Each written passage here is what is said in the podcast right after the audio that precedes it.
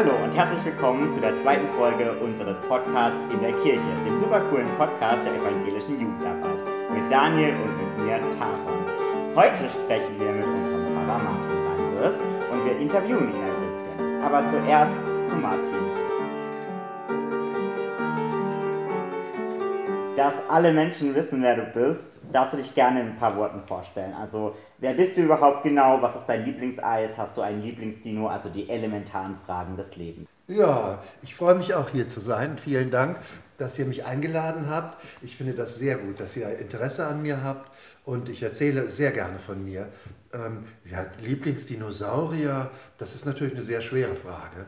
Also ich finde ja so ein Stegosaurus total gut, weil der so Sachen auf dem Rücken hat, aber ein Tyrannosaurus, also das finde ich total schön, wenn der bei Jurassic Park kommt und dann, dann sieht man das in den Wassergläsern, das finde ich, und das Besondere, der, wenn man sich nicht bewegt, sieht er, das finde ich total schön. Okay, und Lieblingseis, ich habe letztens Kinderschokolade-Eis gehabt, das war richtig, richtig gut, in Herborn, eine tolle Eisdiele, kann ich sehr empfehlen. Ähm, soll ich noch von mir erzählen? Auf jeden Fall. Ah ja, ich bin Martin Reibis und ich bin schrecklich lange schon Pfarrer in Asla. Boah, ich bin hier in Asla schon, boah, ich glaube so 25 Jahre. Wahnsinn. Ich habe hier schon richtig viel erlebt. Die erste Frage, warum bist du denn Pfarrer geworden? Das ist sehr, sehr schwer. Ich habe da auch drüber nachgedacht. Ähm, ja, warum bin ich Pfarrer geworden? Das liegt an meiner familiären äh, Prägung. Meine, ähm, in meiner Familie war das gesetzt, du musst den Menschen helfen. Du musst irgendwie, ähm, das ist Sinn des Lebens, dass du Menschen hilfst. Meine Mama war Krankenschwester. Ich bin sehr stolz. Oh ja. Und mein Vater war auch so einer, der allen geholfen hat. Und das sollte ich auch tun. Und ähm, eigentlich wäre ich gerne ähm, Mediziner geworden, aber damals in den 70ern war Medizin nicht gut. Also und auch nicht, hat Menschen nicht so geholfen, war ziemlich brutal auch und menschenverachtend. Da wurde nicht ein Mensch behandelt, sondern der Blinddarm auf 28b oder so. Und was wirklich den Menschen hilft, ist der Glaube. Das ist etwas, was auch nicht nur dem Körper hilft, sondern dem ganzen Menschen. Und ähm, ja, ich fand das hilfreich und dachte, wenn man Pfarrer ist, dann hilft man den Leuten. Und ja, dann bin ich da irgendwie so reingerutscht. Oh ja, darum bin ich Pfarrer geworden. Was heißt es für dich, Pfarrer zu sein? Ja, was heißt das für mich, Pfarrer zu sein? Ja, das ist mein Beruf. Das ist, und damit bin ich echt beschäftigt. Pfarrer ist man äh, 724. Man ist immer Pfarrer. Das heißt zum Beispiel, dass ich nachts raus muss. Das ist oft sehr unangenehm. Ähm, früher war am Backhausplatz in Asla oft was los. Und äh, wenn dann Krakeel war, dann ähm, habe ich sanft geschlummert und meine Frau hat mich, die Barbara hat mich dann gerüttelt und hat gesagt, ey, du musst raus, du bist der Pfarrer. Oder wenn hier nebenan im Altenheim jemand geschrien hat, das ist oft passiert und passiert manchmal noch. Dann sind die nicht, sind die orientierungslos oder was. Und dann bin ich da, kletter ich über den Zaun und äh, äh, ja, das ist, oder wenn Notfallseelsorge ist, irgendeine Alarmierung. Der Taron kennt das ja. Ich glaube, du verstehst mich auch, Taron. Dir geht es auch darum, Menschen zu helfen, nicht? Auf jeden Fall. Aber ähm, eigentlich wäre es noch besser, den Taron zu interviewen. Der war jetzt ja gerade in den Katastrophenflutgebieten, um dort auch Leuten zu helfen, mit dem Roten Kreuz, nicht? Genau, mit dem Katastrophenschutz vom Roten Kreuz. Und es ist wirklich ein gutes Gefühl, wenn man Leuten hilft, nicht? Ja, oder auch vielleicht manchmal ein bisschen unbefriedigend, weil man kann ja nicht immer helfen. Also ich glaube, das macht ja auch irgendwie so Menschen helfen ist ja manchmal, also man hat so Fälle, wo man wirklich helfen kann und danach ist es besser, aber es gibt ja auch Situationen, jetzt wie gerade im Krisengebiet, wo man denkt, oh, eigentlich ist noch voll viel zu tun und eigentlich fühlt sich das nicht gut an, jetzt aufzuhören mit helfen. Deswegen finde ich es gut, Pfarrer zu sein, weil du da wirklich Leuten helfen kannst. Also du nicht, sondern der Glaube hilft den Menschen wirklich. Also als Pfarrer ist man eigentlich ziemlich unnötig.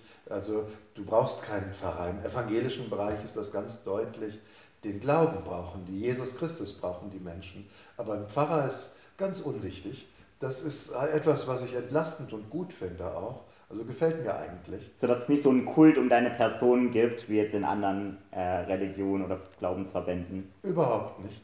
Also und ähm, ah ja, es, es, man ist nicht unter so einem Druck, dass man so viel leisten muss. Ähm, denn Jesus macht das alles. Das ist sein Job, dass das funktioniert. Und wenn es nicht klappt, dann, dann ist es so. Dann hat er das entschieden. Und wenn was klappt, ist es allerdings auch leider nicht mein Verdienst, obwohl ich mir das manchmal einrede.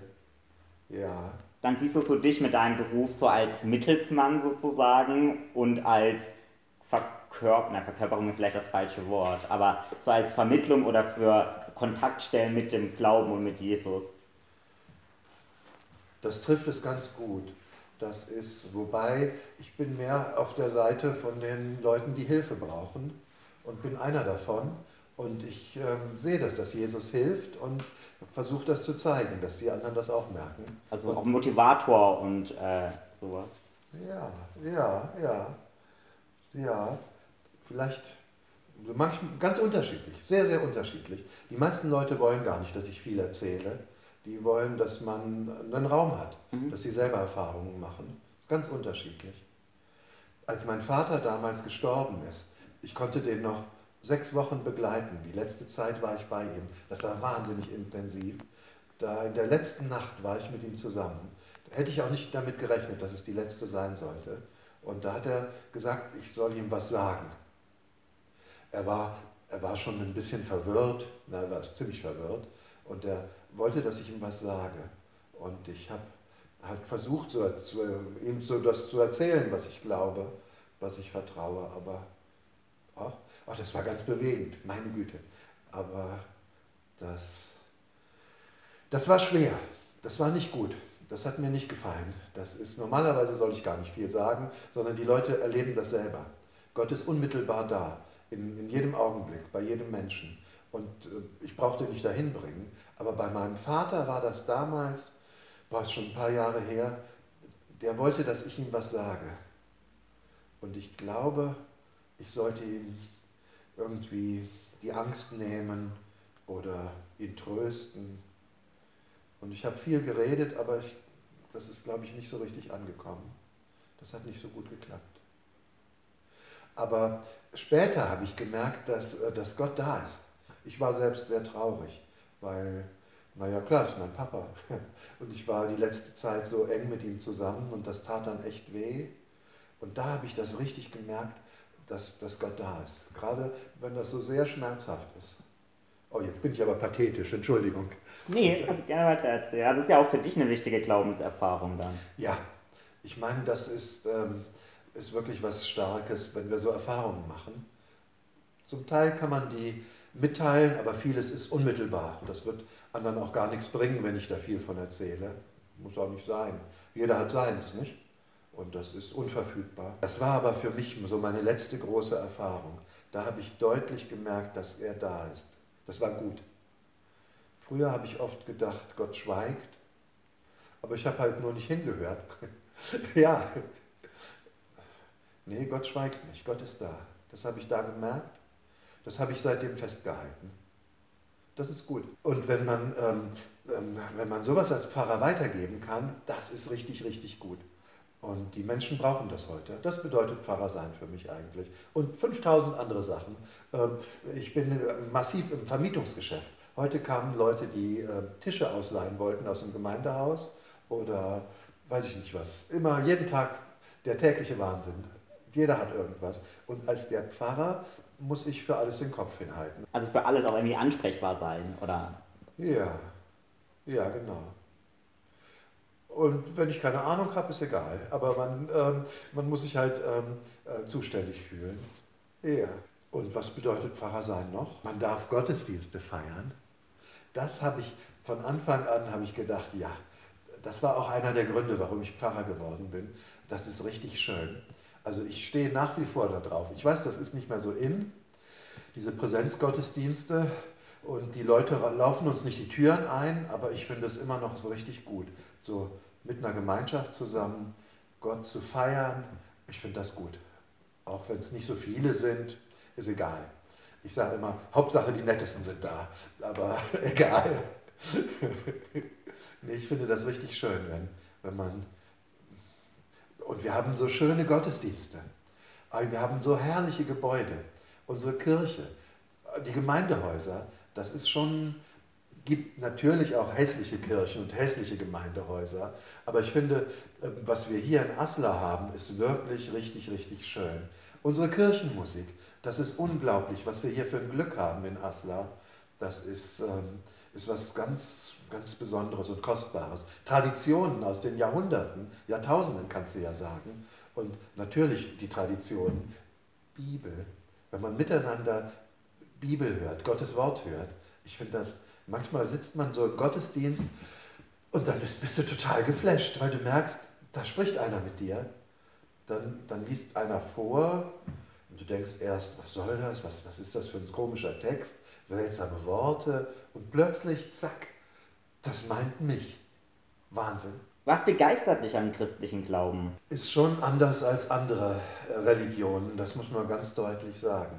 Das Zentrum ist eigentlich ja, Jesus Christus, dass der allmächtige und große und unfassbare Gott, dass der zugleich ein kleines Kind ist, als Krippe, als Säugling in einer Krippe geboren wird. Das finde ich ist schon begeisternd. Diese unglaubliche Dynamik, dieses, ähm, dieses unfassbar Große und das ganz Kleine, dass das zusammenkommt. Und das ist genau das, was Menschen brauchen, weil wir auch beides sind. Wir sind ja, ähm, wir, wir, wir können mit unserem Verstand ja, mit unseren Gefühlen ja ganz große, große ähm, Dinge äh, erfassen. Und auf der anderen Seite sind wir ganz klein manchmal und brauchen auch ganz viel Fürsorge und Zärtlichkeit. Oh ja. Und das ist der christliche Glaube für mich. Beides. Diese Verbindung. Mensch und Gott kommen zusammen. Jesus Christus. Das ist begeisternd. Ja, und stark. Und das bildet eben, ähm, das bildet alles ab, was ich brauche. Das fing bei mir an, dass ich zunächst gelernt habe, dass ich ein reicher, gesegneter Mensch bin. Eine Frau hat mich geheiratet. Das ist unfassbar. Das, war, ich das sind so Augenblicke im Leben, vergisst, glaube ich, kein Mensch. Hochzeiten mag ich auch so gerne. Ich finde Hochzeiten so schön. Das ist bis jetzt das Schönste überhaupt, wenn man Pfarrer ist. Ja, also auf jeden Fall gehört es mit zu dem Schönsten. Das ist ein großes Wunder. Liebe. Zwei werden eins. Ich finde es ganz groß. Das habe ich gelernt, dass ich gesegnet bin. Und dann ist mein Söhnchen geboren worden.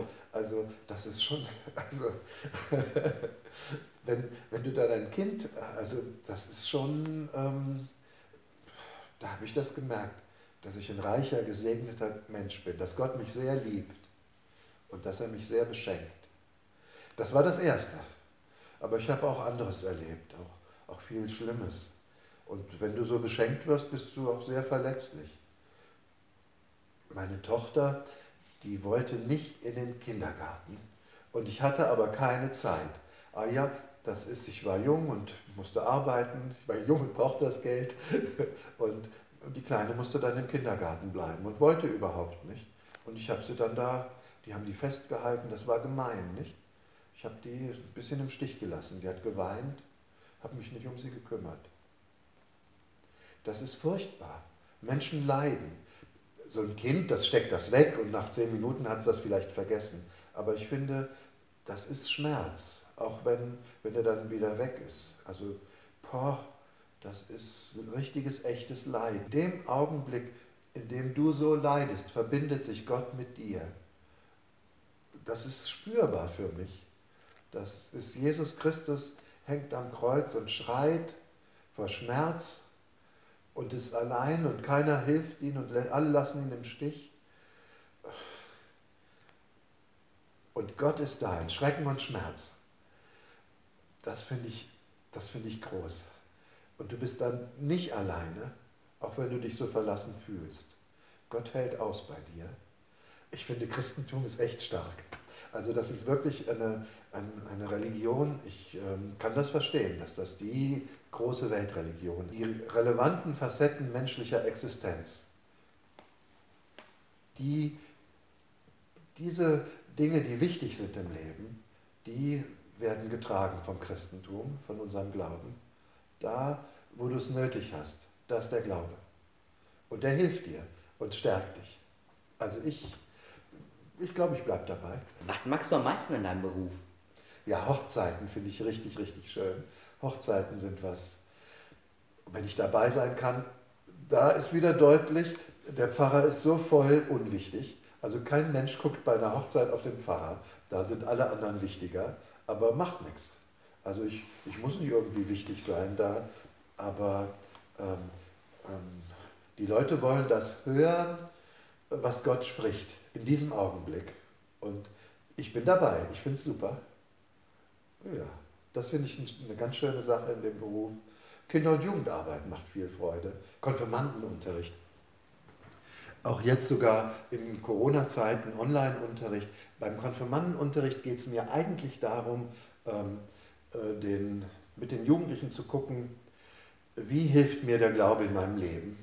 Was, ähm, was will ich eigentlich mit meinem Leben? Was sind die Ziele, die ich habe? Und, und wie, ähm, was ist meine Bestimmung? So würde man vielleicht traditionell sagen. Das zusammen mit den jungen Leuten zu gucken, das finde ich ist das Schönste am Pfarrerberuf. Und mit den Leuten zu feiern. Gemeindefeste. Früher war das, waren das rauschende Feste. Jetzt in Corona-Zeiten, es ist armselig. Es ist armselig. Corona ist furchtbar. Aber so sich umarmen und zu feiern und zu lachen und miteinander zu essen, ja, geht alles nicht gut in Corona-Zeiten. Vielleicht ist es bald vorbei. Hoffentlich. Ganz schön war Kanutour. Was, Daniel, du warst auch mal mit auf Kanutour, oder? Mhm. Und ist schön, oder? Macht ja, Spaß. Auf jeden Fall. Dann so am, am Lagerfeuer sitzen oh, und singen. Ich selber kann ja nicht so gut singen, aber so mit den anderen mitsingen und so Gemeinschaft. Und so, du merkst, ähm, das ist ähm, eine gute Gemeinschaft. Jeder findet seinen Platz, jede findet ihren Platz, fühlt sich wohl. Man wächst miteinander, man, man lernt noch Leute kennen. Und so eine Offenheit finde ich wichtig auch. Das finde ich auch schön in dem, im Dienst, wenn da die Möglichkeit ist, dass, dass alle möglichen und unmöglichen Typen dazukommen. Gerade schräge Typen finde ich spannend. Und ich glaube, das ist auch was am christlichen Glauben, dass gerade so schräge Typen da, ähm, da was mit zu tun haben mit dem christlichen Glauben. Gab es irgendwelche Erlebnisse in deinem bisherigen Berufsleben, die dir besonders in Erinnerung geblieben sind? Ja, ja, natürlich. Einige. Aber ich habe ja schon einige Sachen erzählt. Oh, bei einer Hochzeit, da wurde die Braut dem Bräutigam vom Großvater zugeführt und das war also so ein, so ein ewiger, so eine Sternstunde, so ein ewiger Augenblick. Und eigentlich sind wir alles ziemlich schmörnige Typen. Aber als dann der, der, der Großvater dann seine Enkeltochter da dem Bräutigam da zugeführt hat, die Hand gedrückt, ihm in die Augen geschaut und gesagt, ich vertraue dir, Dennis. Ach, das war, ganz stark. Ich stehe auf so Pathetik. Ich fand das total schön. Also sowas. Und der Bräutigam, guter Kerl, der hatte eine Sängerin heimlich noch beauftragt und nach dem Kuss hat sie dann gesungen, du bist das Beste, was mir je passiert ist. Ach, das war so schön. Ich finde es echt gut. Nee, das war schön. Aber ich habe auch viele schreckliche Sachen erlebt. Ich habe schon von der Notfallseelsorge erzählt und da sind so ein paar Bilder, uah, die waren nicht schön. Also wirklich schreckliche Dinge. Einmal habe ich was gesehen und danach habe ich dann so eine Ausbaubildung gemacht als Fachberater in der Psychotraumatologie, weil ich dachte, ich brauche noch ein bisschen mehr Skills, denn das war, oh, gerade wenn Kindern was passiert, oh nee, aber lasst uns davon nicht reden, das ist nicht schön. Wir, aber es ist schön, wenn man helfen kann, nicht? Das ist doch gut, gerade wenn die Leute es dringend nötig haben ist immer mit der Notfallseelsorge. Wenn so eine Alarmierung reinkommt, dann habe ich so Übelkeit. Das tut mir so weh im Bauch. Aber wenn man dann irgendwie morgens nach Hause kommt, dann ist wieder gut. Das ist dann auch ein gutes Gefühl und man merkt, die Leute sind einem dankbar. Ah, ja. Wie kamst du denn nach Asla?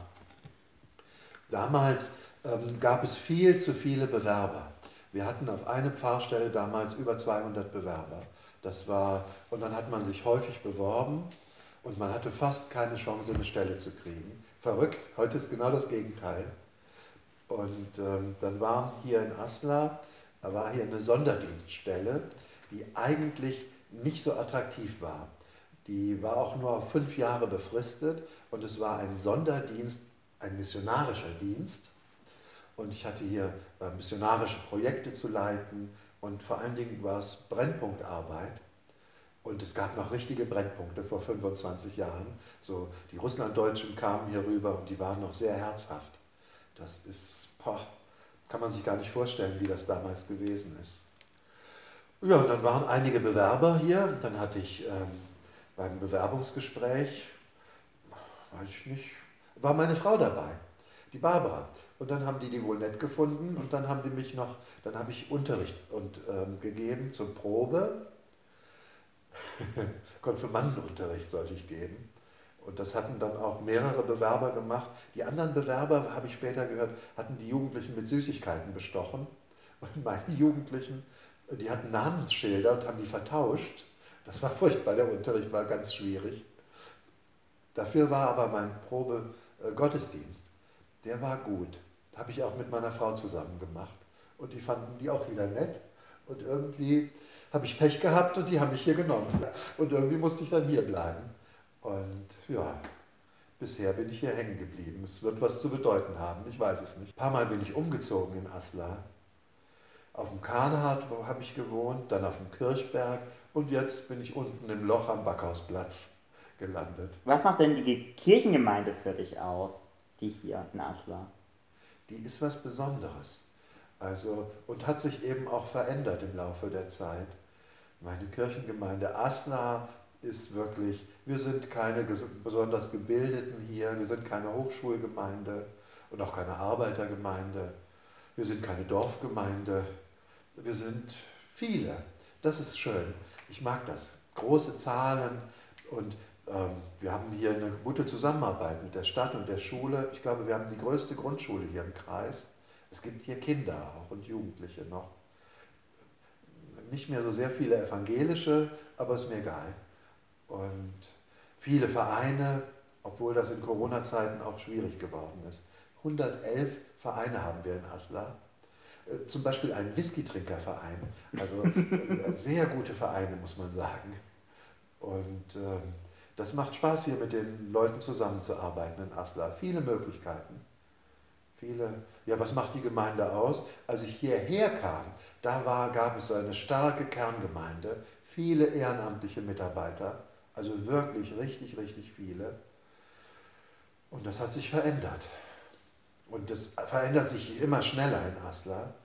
Und jetzt habe ich sehr viele Beerdigungen. Unsere Demografie ist schlecht. Die jungen Leute gehen weg aus Asla. Ganz massiv. Viele ziehen wieder nach Asna zu, aber das sind nicht alles evangelische. Wir schrumpfen, aber die anderen Gemeinden schrumpfen noch schneller. Naja, weiß ich nicht. Ja. Aber es sind immer noch viele Möglichkeiten in Asla. Und das ist irgendwie meine Heimat geworden. Verrückt. 25 Jahre. Ich kann mir das noch gar nicht vorstellen, wenn ich dann mal in zehn Jahren oder so in Ruhestand eintrete, dass ich hier dann weggehe. Ah ja. Die Aslacher Gemeinde. oh ja. Okay, dann haben wir jetzt noch die letzte Frage. Und zwar, ähm, was wünschst du dir denn für die Zukunft, für die Gemeinde, für die christliche Kirche, deinen Beruf und natürlich für dich? Ja, vier Fragen.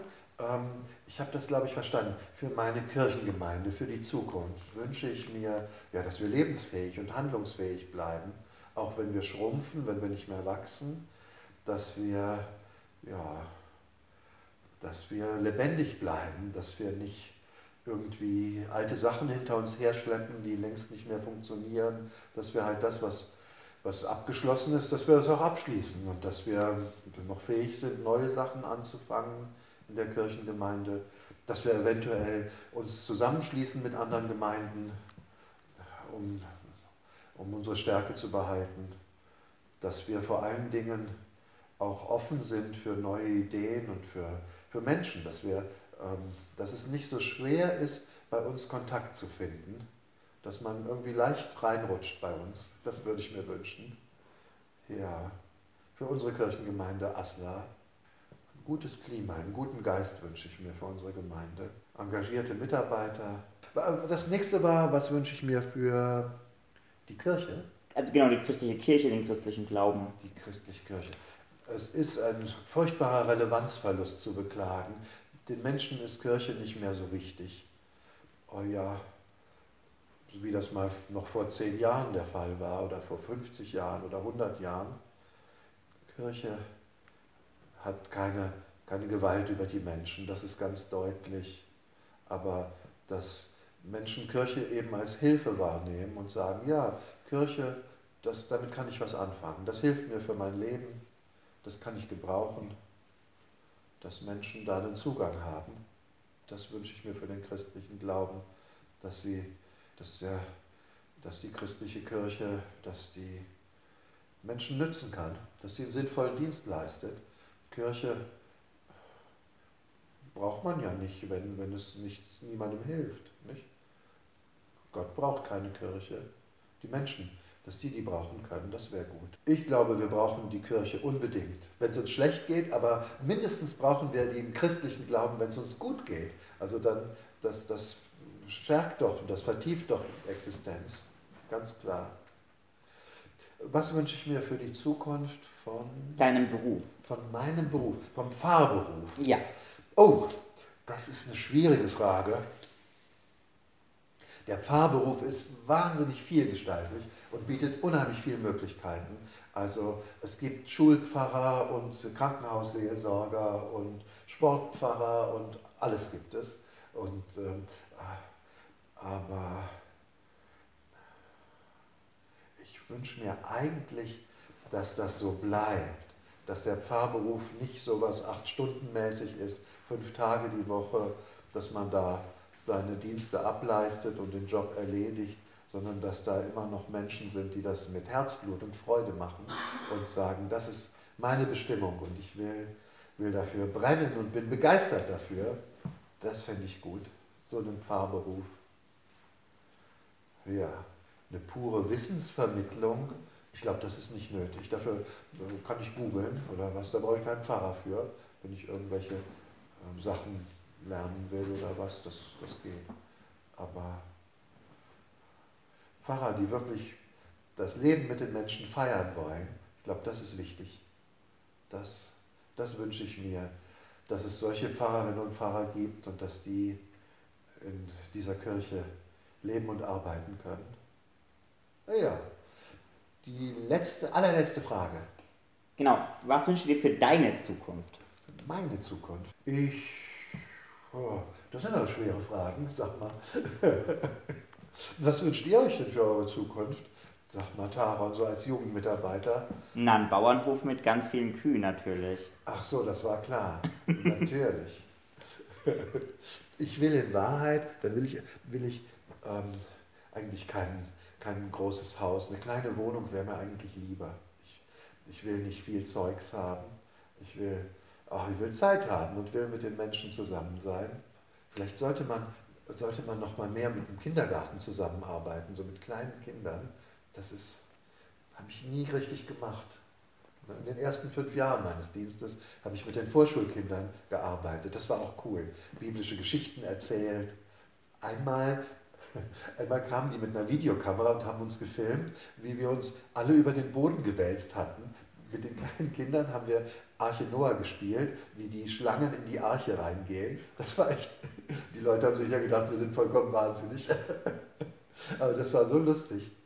Das ist aber schon wieder ganz lange her. So mit kleinen Kindern zu arbeiten, kann ich mir gut vorstellen. Wenn mein Enkelchen noch ein bisschen älter wird. Das ist das Schöne, nicht? Also als Pfarrer hast du alle Möglichkeiten. Seniorenarbeit, Sterbebegleitung, oder, ähm, oder eben mit Kleinkindern arbeiten oder mit Jugendlichen. Alles möglich. Muss man gucken, was gebraucht wird, was du kannst und was du willst. Ja, ich wünsche mir noch viel Zeit. Ja, Vielen Dank, dass ihr mich interviewt habt. Das fand ich nett. Sehr gerne. Hast du denn noch letzte Worte, die wir noch mit aufnehmen sollen? Na, ich will, ähm, ich würde mir ja wünschen, ähm, dass der Taron interviewt wird, gerade was da Flutgebiete angeht. Also das fände ich jetzt eigentlich aktuell spannender.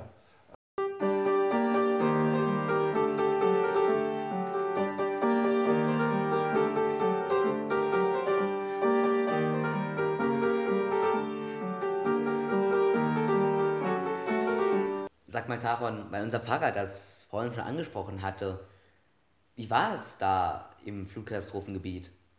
Ähm, es ist super, super surreal und ich hatte auch echt irgendwie jetzt zwei, drei Tage ist es mir total schwer gefallen, wieder hier anzukommen und ich glaube, es ist immer noch super schwer, weil es einfach so surreal ist und es fühlt sich einfach an wie eine ganz andere, wie eine ganz andere Welt. Also da ist ja echt gar nichts mehr. Das sieht so ein bisschen aus, wie man das aus so einem Zombie-Apokalypsen-Film kennt. Also überall ist Staub und Schlamm und ähm, kein Haus steht mehr, wie es stand und Autos, die irgendwo im, auf dem Baum liegen oder im Haus drinne stehen und eben Häuser, die nicht mehr da sind, wo sie sind und ähm, überall, also es gibt da in dem Ort, wo wir waren, oder wo wir stationiert waren, gibt es gerade nur noch eine Brücke, die äh, irgendwie funktioniert und alle anderen Brücken sind halt eingestürzt. Und das heißt, alles muss über diese Brücke irgendwie fünf Meter weiter, so gefühlt, ist wieder normale Zivilisation, wo irgendwie Menschen feiern gehen oder ins Kino oder Film anschauen. Und das ist einfach eine super surreale Situation. Wo wart ihr untergebracht? Ich darf auch was fragen. Aber natürlich. Ja, genau, da war praktisch, waren verschiedene Einheiten vom Katastrophenschutz. Wir hatten da Verpflegung und sind dann nach Ahrweiler reingefahren und haben da dann Ahrweiler. praktisch genau unseren Dienst gehabt. Also Teile von uns. Wir waren ähm, aus Hessen, wir waren als Transportgruppe unterwegs, also Katastrophenschutz ist ja ganz spezifisch unterteilt beim DRK und wir waren jetzt als Transportgruppe äh, da untergebracht mit, ich glaube, 140 oder so äh, gemeint anderen Leuten aus Hessen und wir waren halt überall so ein bisschen stationiert. Habt ihr Kontakt mit Betroffenen gehabt? Genau, ja. Also ich mit meiner Gruppe, wir haben den Regelrettungsdienst so ein bisschen übernommen, also ist der normale Rettungsdienst gefahren an dem Ort, weil da natürlich die Kapazitäten völlig äh, überstrapaziert waren. Und da haben wir natürlich Menschen ins Krankenhaus gefahren oder zum Arzt oder haben die eben verarztet und da hatten wir schon ziemlich viel Kontakt zu Menschen aus der Gegend. Wie haben die auf euch gewirkt? Waren die traumatisiert oder? Ich glaube, das ist schwer zu sagen, weil das ja noch alles super frisch ist. Und ähm, wir, also wir haben jetzt einen jungen Mann gefahren, der war super klar und der war auch irgendwie so ganz so, ja, es ist halt alles, es kommt noch nicht wirklich an. So, man ist halt so in diesem Flow drin und die sind halt gerade auch super viel überlastet an Arbeit. Also die ja. ähm, sind acht Stunden dabei, irgendwie die Keller auszuräumen oder Sachen zu machen und dann auch eben Freunden zu helfen oder Familie zu helfen oder anderen Menschen zu helfen. Das heißt, sie kommen selber gar nicht zur Ruhe, um das irgendwie, glaube ich, zu verarbeiten, zu verkraften, was da passiert ist. Aber er hat eben auch erzählt, es war ja an dem Wochenende auch mit der Starkregen angekündigt, dass da auch eine Freundin von ihm voll den Nervenzusammenbruch hatte, als sie erfahren hat, dass es wieder regnen soll, weil das natürlich schon super belastend ist. Oder auch eine, die erzählt hat, sie war jetzt irgendwie seit vier Tagen nicht mehr zu Hause, weil sie war bei einem Freund, als es passiert ist und ist dann einfach nicht mehr nach Hause gekommen, weil es einfach kein, also es gibt ja die Straßen nicht mehr und die Wege nicht mehr und Genau, also es war schon irgendwie super erschreckend. Ich finde das voll gut, dass du da Dienst geleistet hast. Das finde ich wirklich ich träume immer davon, wenn, wenn Leute in Not sind, dann hin und helfen und du machst das einfach so. Super. Ja. Ich echt gut. War auch, also ich glaube, ich hätte es auch sehr bereut, wenn ich es nicht gemacht hätte, aber auf der anderen Seite ist es auch, es ist auch sehr schwer gefallen, wieder zu gehen, weil du einfach denkst, also wir, wir sind ja wieder zusammen abgerückt und wurden jetzt abgelöst praktisch von anderen Einsatzkräften, weil wir natürlich auch alles nur ehrenamtliche HelferInnen sind und genau, und das war irgendwie schon schwer zu sehen, okay, da ist noch so viel Leid und da ist noch so viel zu tun und man selber fährt aber wieder so in das normale Leben und in den Luxus, den man gewöhnt ist. So, ich glaube, wenn es nach mir gegangen wäre, ich wäre, glaube ich, noch unten geblieben, weil das irgendwie dann nochmal einfacher ist, wenn du da bist und sagst, okay, ich bin da und ich kann helfen, wie wenn du jetzt wieder hier bist, so in dieser Normalität in Anführungsstrichen. In unseren Gottesdiensten haben wir dafür gebetet, dass du bald wohlbehalten zurückkommst. Na, das hat auf jeden Fall funktioniert. Hat funktioniert. Aber ja, heftig. Und würdest du nochmal fahren, wenn du gefragt wirst? Auf jeden Fall, also wenn ihr mich fahren lasst, auf jeden Fall. Also es war auf jeden Fall schon auch sehr hart, also wir haben sehr, sehr wenig geschlafen und nicht gut geschlafen und wir waren halt natürlich auch den ganzen Tag irgendwie unterwegs und das ist ja schon heftig, was man irgendwie erlebt, auch so die Schicksale, also es geht ja nicht so spurlos an einem vorbei. Und ich glaube, so an dem Tag, wo wir zurückgefahren sind, hätte ich auch den ganzen Tag einfach nur heulen können, weil das so schrecklich ist, was man erlebt oder auch sieht und mitbekommt. So wenn man auch irgendwie erfährt, okay, da vor mir da werden irgendwie sind Leichen untergebracht, wo noch nicht zugeordnet werden können. Oder irgendwelche Menschen, die da waren, die suchen noch nach ihren Angehörigen. Und es ist noch gar nicht klar, ob die da sind. Und ganze Ex also das macht ja auch einem was, wenn man sieht, dass da ganze Existenzen irgendwie zerstört werden und sowas und sehr beeindruckend da die ganzen Fahrzeuge zu sehen. Das war dann irgendwie nur Rettungsfahrzeuge und Rettungshubschrauber und Hubschrauber von der Bundeswehr. Das war schon also sehr, sehr surreal und ein ziemlich krasses Bild. Und das war sie, die zweite Folge unseres Podcasts in der Kirche, dem super coolen Podcast der evangelischen Jugendarbeit mit Daniel und mit mir, Taron. Wir hoffen, es hat euch gefallen. Das nächste Mal sprechen wir über den Film Was Gott zusammenfügt. Bis dahin, bleibt behütet.